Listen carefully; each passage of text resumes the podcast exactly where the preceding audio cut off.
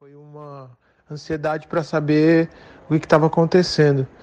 Aí me deu um pouco de febre, aí eu falei, caramba, velho, o que que tá acontecendo? Será que eu tô com isso? Essa voz aí é do Di Ferreiro, ex-vocalista do NX0, que foi um dos primeiros brasileiros confirmados com o novo coronavírus.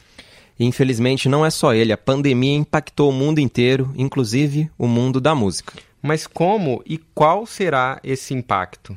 Hoje, o Jean ouviu produtores e artistas para entender como o coronavírus está afetando e vai afetar ainda mais o mundo musical. Eu sou o Braulio Lawrence. Eu sou o Rodrigo Ortega e esse é o G1 Ouviu, o podcast de música do G1.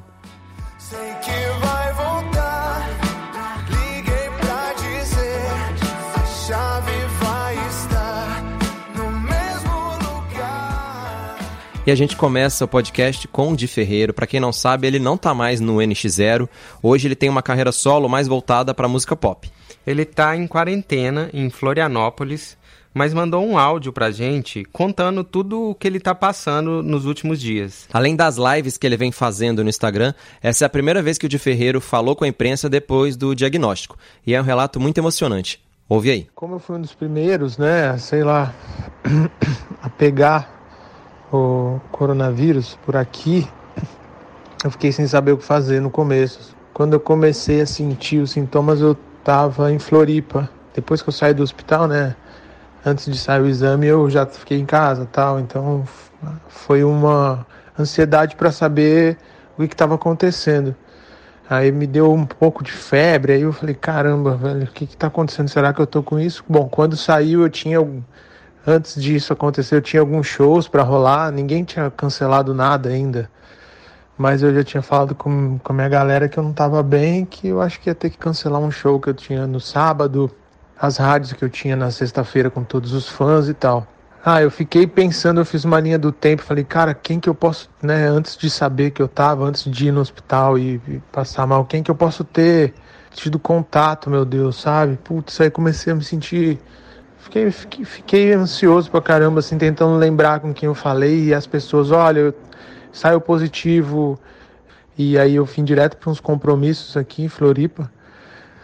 E aí eu, eu fiz a linha do tempo, encontrei algumas pessoas, tipo meu advogado, eu- ele deu negativo, a própria Isabelle é, também deu negativo, né? Que bom, a imunidade dele está boa, graças a Deus mas não encontrei meus enteados e nem os meus fãs, não tive nada assim. Ainda bem, cara, porque senão eu acho que eu não ia conseguir dormir nas primeiras noites, porque só dessas poucas pessoas que eu tive contato eu fiquei bem.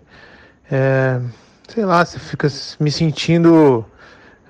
Não é nem culpado, não- talvez culpado. Porra, porque fiquei pensando por que, que eu fui viajar pra fora, por que, que eu tava lá, pô.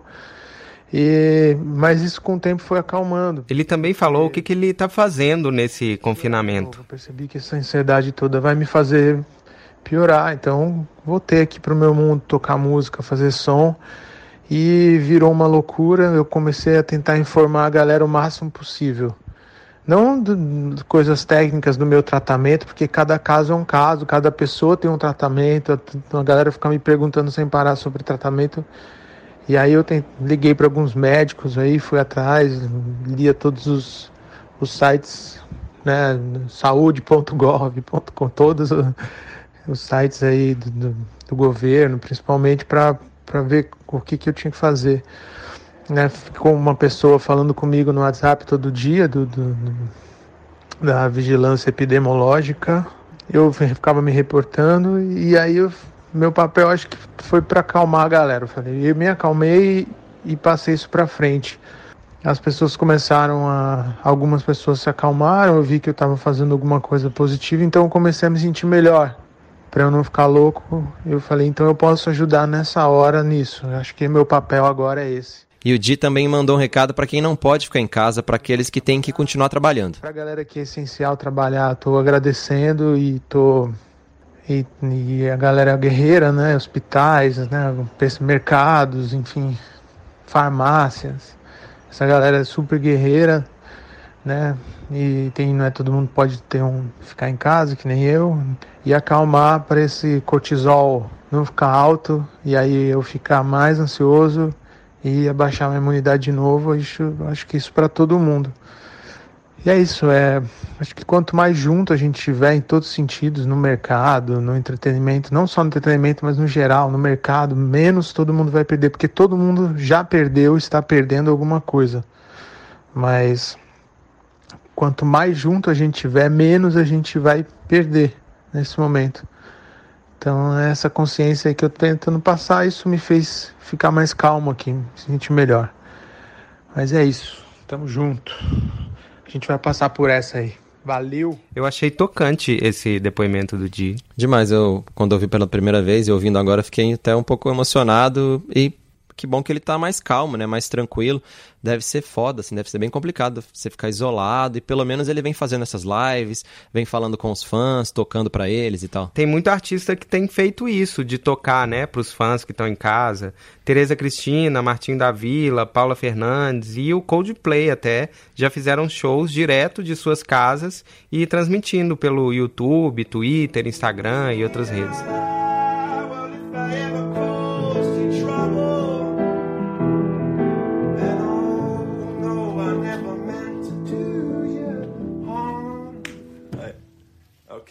A gente também foi atrás de produtores para entender como o coronavírus vem afetando o mercado de shows. Eu entrei em contato com três das maiores produtoras que atuam aqui no Brasil, mas a Live Nation, a Time for Fun e a Move Concerts, as três não quiseram falar agora.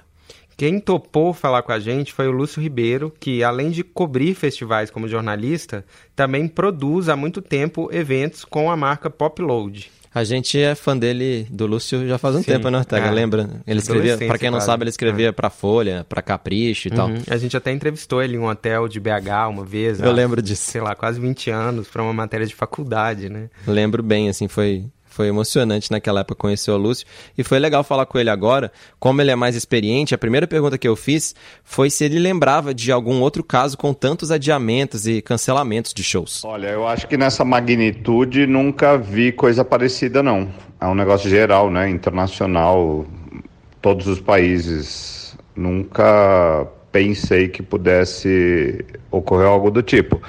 É, eu já vi coisas como, por exemplo, no 11 de setembro, Nova York fica parada. É, num primeiro momento, Estados Unidos inteiro, mas depois Nova York. Aí foi a retomada devagar, mas até aí, perto de tudo que está acontecendo, é, é fichinha. O Lúcio Ribeiro falou também sobre o impacto que todos esses adiamentos de shows pelo mundo pode ter no calendário de turnês no segundo semestre. Quando voltar tudo ao normal, talvez não volte em todos os países ao mesmo tempo, quando essas bandas e os festivais começarem a, a assentar o seu calendário, rever suas agendas e começar a fazer, eu acho que o Brasil vai perder muito, porque eles vão dar prioridade a, a lá fora, como sempre deram, né? Primeiro mercado nacional é, deles lá, americano, inglês, e depois turnês na Europa, turnês na Ásia. Então eu acho bem complicado depois. Pode demorar para uma banda internacional vir para cá num festival de médio porte para baixo. Porque eles vão estar tá priorizando um tempo perdido com outros mercados, enfim. Eu também fiz uma pergunta um pouco mais óbvia, mas que eu achava que valia ali uma explicação. Falando da música mais como um negócio, cancelamento é bem diferente de adiamento, né? Sim, obviamente adiado é diferente de cancelado. É, em shows que já estavam em curso, vendendo ingressos, casas reservadas, planejamento feito, para você cancelar isso é um custo grande que quebra uh, clubes, quebra. pode quebrar, sei lá, festivais. Se você não tem uma estrutura, um, um colchão é, um pouco mais firme para aguentar turbulências, e essa é uma senhora turbulência, é, pode dar bem ruim, assim. E para fechar o papo com o Lúcio, a nossa última pergunta. O que, que os fãs de sons que escutam João Ouviu podem fazer hoje para ajudar a atenuar os prejuízos do mercado da música? Existe um movimento que eu acho muito saudável, que meio que começou na Bélgica e se espalhou rápido pelo mundo, inclusive aqui pelo Brasil, que é para as pessoas não pedirem o refund, não pedir o, o, a devolução do dinheiro do ingresso comprado porque certamente essas casas, os clubes, os festivais vão sentir muito, muito, muito os efeitos desses cancelamentos, adiamentos, mudanças de rota total. principalmente se você não tem uma estrutura muito gigante, um fluxo de caixa, enfim, não está muito preparado e faz um festival para pagar o anterior. Se tiver uma consciência de todo mundo para ajudar essa parte da arte, porque tem um, tem um meio. A galera acha que todo mundo que faz show, os produtores só querem dinheiro, só querem cobrar caro, as casas só querem cobrar caro a cerveja, tudo, mas tudo tem um custo muito alto e é sempre muito feito no fio da navalha. Se alguma coisa der errado, ela dá muito errado. O Lucy é um cara mais do pop, do indie rock. O Pop Load Festival, que ele produz, já teve atrações como Blonde, PJ Harvey, Wilco o Libertine, Ziggy Pop, XX, Tame Impala e Lorde.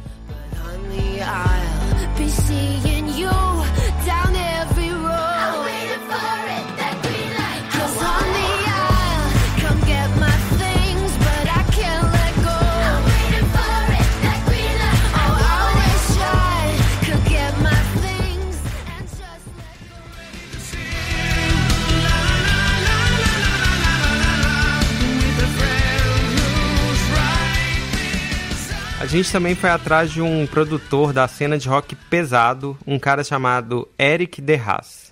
O Eric é holandês e começou como fotógrafo e editor de revistas de rock, mas desde os anos 90 também é um dos principais produtores de turnês de heavy metal no Brasil.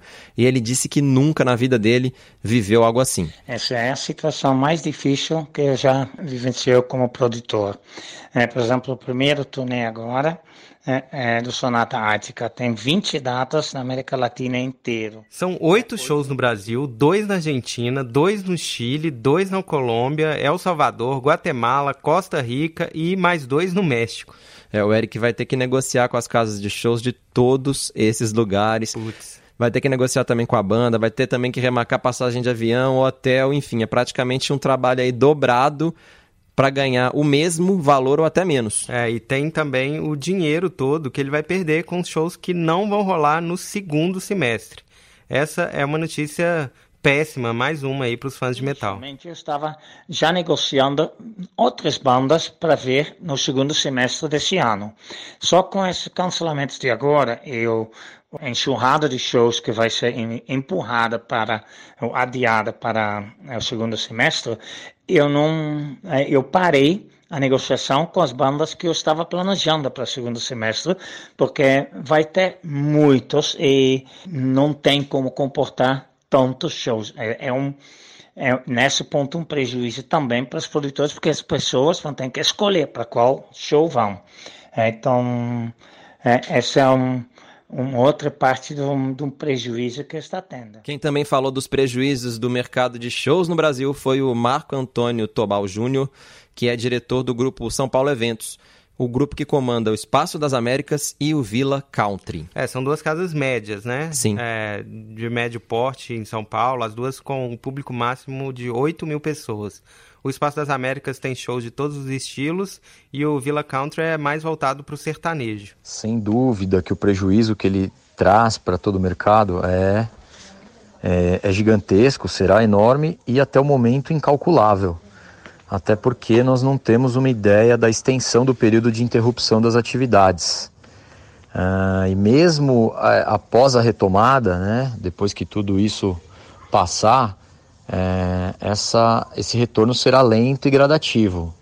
Eu não acredito numa, numa venda imediata e que o mercado retorne com a força é, e do ponto que ele parou, né? E ele também contou pra gente que está sendo bem complicado, claro, remarcar tudo. Até agora foram desmarcados 20 shows lá no Espaço das Américas e em cada evento, pra gente ter uma ideia, trabalham em média 500 pessoas. A rotina de remarcação dos shows, ela é bastante trabalhosa. Vai ser um desafio para todo mundo, para todos os artistas e para as casas conseguir sintetizar um ano de trabalho num período mais curto aí de aproximadamente, aproximadamente seis meses. A gente também falou com um cara que lançou um álbum dois dias depois de a Organização Mundial de Saúde declarar a pandemia de coronavírus.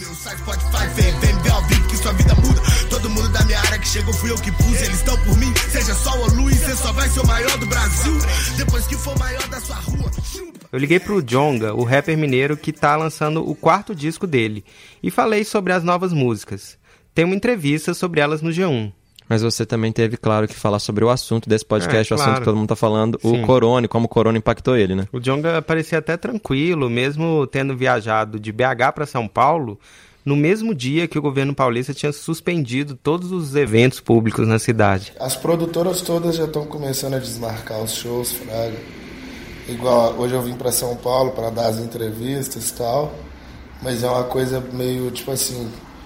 Sempre que a gente vem pra cá, a gente pelo menos sai pra tomar uma cerveja, comer uma parada, nem isso vai rolar. É mais retiro mesmo, trampar e dormir, e é isso, sacou? E quando você ouve ele falando, dá pra notar que o Jong ainda tava meio processando a ideia de que todo o lançamento do disco ia ser desmarcado. Ele não sabia nem quantos shows ele teria que cancelar, mas parecia até que tava de boa, né? Meio resignado. Ah, a gente show pra caralho marcado agora. Tem que esperar pra ver como que vai ser. Se vai remarcar, se, se, se vai ficar o resto do ano essa coisa aí. Vamos ver. A gente lança o trampo pra cantar, velho. Ansioso pra cantar. Eu perguntei também pro Jonga se ele continuava confirmado no festival Lollapalooza, que teve que mudar de abril para dezembro. Não sei, cara, de verdade. Não sei mesmo. Se a gente tá no, nele, não sei se a gente tá, se a gente não tá.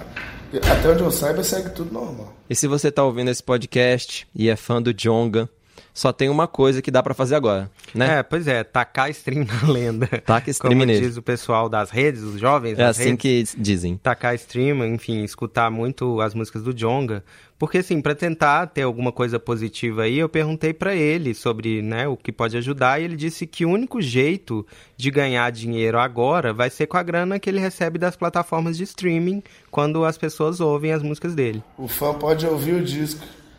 O fã ouve o disco, eu fico em casa assistindo televisão até sair, até acabar o, o coronavírus. A gente ganha também na internet, né? Por isso que eu falo.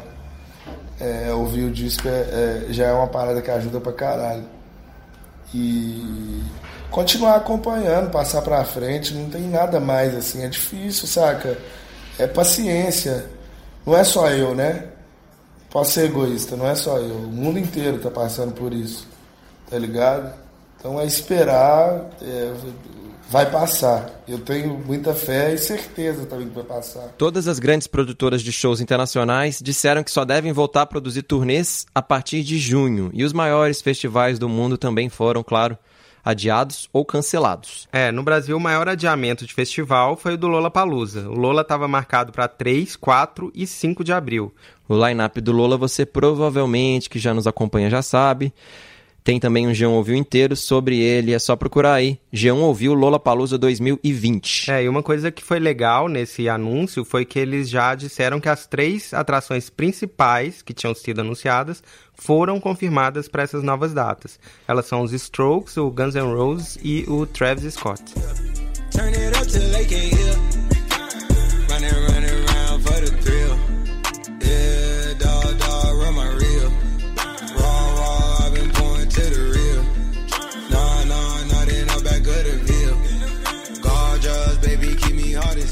As medidas contra o coronavírus também foram responsáveis por cancelamentos de turnê de muita gente, né? É, Otávio? basicamente todo mundo que estava em turnê, É. incluindo Madonna, Miley Cyrus, Celine Dion, Green Day, Bob Dylan, Billie Eilish, Avril Lavigne, Pearl Jam, Maroon 5, The Who.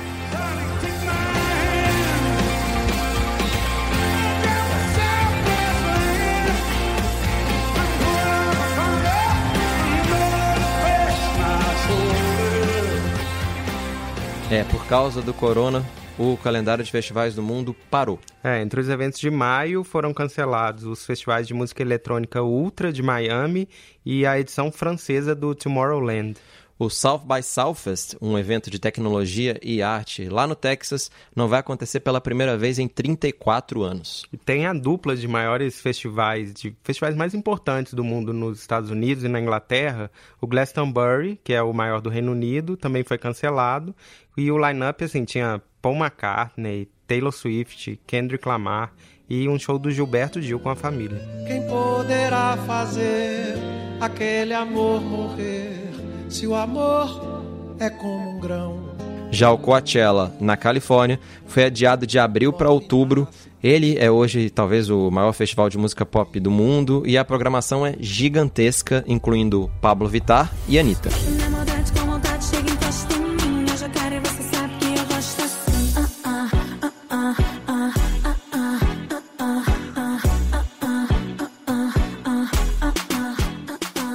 Elas devem continuar no festival, que vai tentar, como todos, manter o line-up. O Rage Against the Machine, o Travis Scott também e o Frank Ocean são as atrações principais.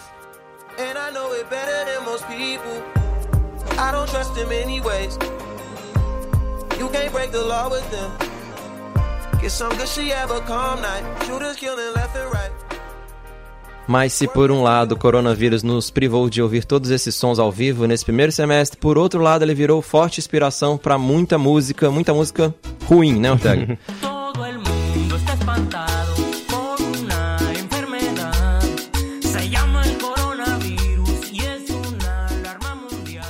Essa que a gente tá ouvindo aí no fundo, que é uma picaretagem, se chama La Cumbia del Coronavirus. É, essa não foi uma troca boa, não. Não. Porque no dia 3 de março, o site americano Quartz notou que estava cheio de artista desconhecido tentando surfar no interesse pelo termo coronavírus nas plataformas, e aí eles acharam 65 músicas no Spotify com a palavra no título. E esse oportunismo se espalhou tão rápido quanto o próprio vírus. 15 dias depois, a gente já achou 478 faixas com coronavírus no nome, porque oportunismo é isso mesmo, né? É, até agora, graças a Deus, nenhuma delas entrou nas paradas, nem Ainda nada. bem. Um caso brasileiro foi do grupo baiano La Fúria, que lançou a música Senta no Álcool Gel. Passo o álcool em gel, banho de álcool em gel, dorme com álcool em gel, senta com álcool em gel. É bom lembrar que esse grupo que a gente tá ouvindo aí no fundo, que se chama La Fúria, costuma transformar notícias de todo tipo em músicas de gosto muito duvidoso. São os mesmos caras que fizeram uma música sobre o autor Fábio Assunção. É, essa música viralizou na época, mas também foi alvo de muitas críticas. Lembro o bem. Fábio Assunção até que foi legal e em vez de processar fez um acordo com eles para doar a renda da música para uma casa de apoio a dependentes químicos. Mas mesmo depois desse mico, o La Fúria continuou tentando sambar em cima de problemas sérios de saúde, o que definitivamente né, não é legal. É, mas vamos falar de coisa legal, útil e muito mais cativante. melhor. Que foi o alerta, na verdade, vários alertas da rapper americana Cardi B sobre o coronavírus. Ela gravou vários vídeos falando sobre o que ela estava sentindo, sobre o perigo da doença, sobre cuidado para não espalhar o vírus do jeito escrachado dela. Coronavirus! Coronavirus! E um desses vídeos foi um fenômeno de audiência. A Cardi B fala que o problema é real, que não adianta chorar, que a sua encomenda não chegou lá da China, e fala do coronavírus, como ela fala, de um jeito bem engraçado, assim, bem despachado. É meio assustador, mas ao mesmo tempo também não dá pra parar de ouvir. E aí ela virou um pouco de um alívio cômico mundial, com responsabilidade e simpatia no meio da pandemia, né? Terminou. Foram milhares de memes, remixes, inclusive do mega DJ Snake, e esse sim, merecidamente, sem ter forçado, tá subindo em rankings de streaming, esse remix.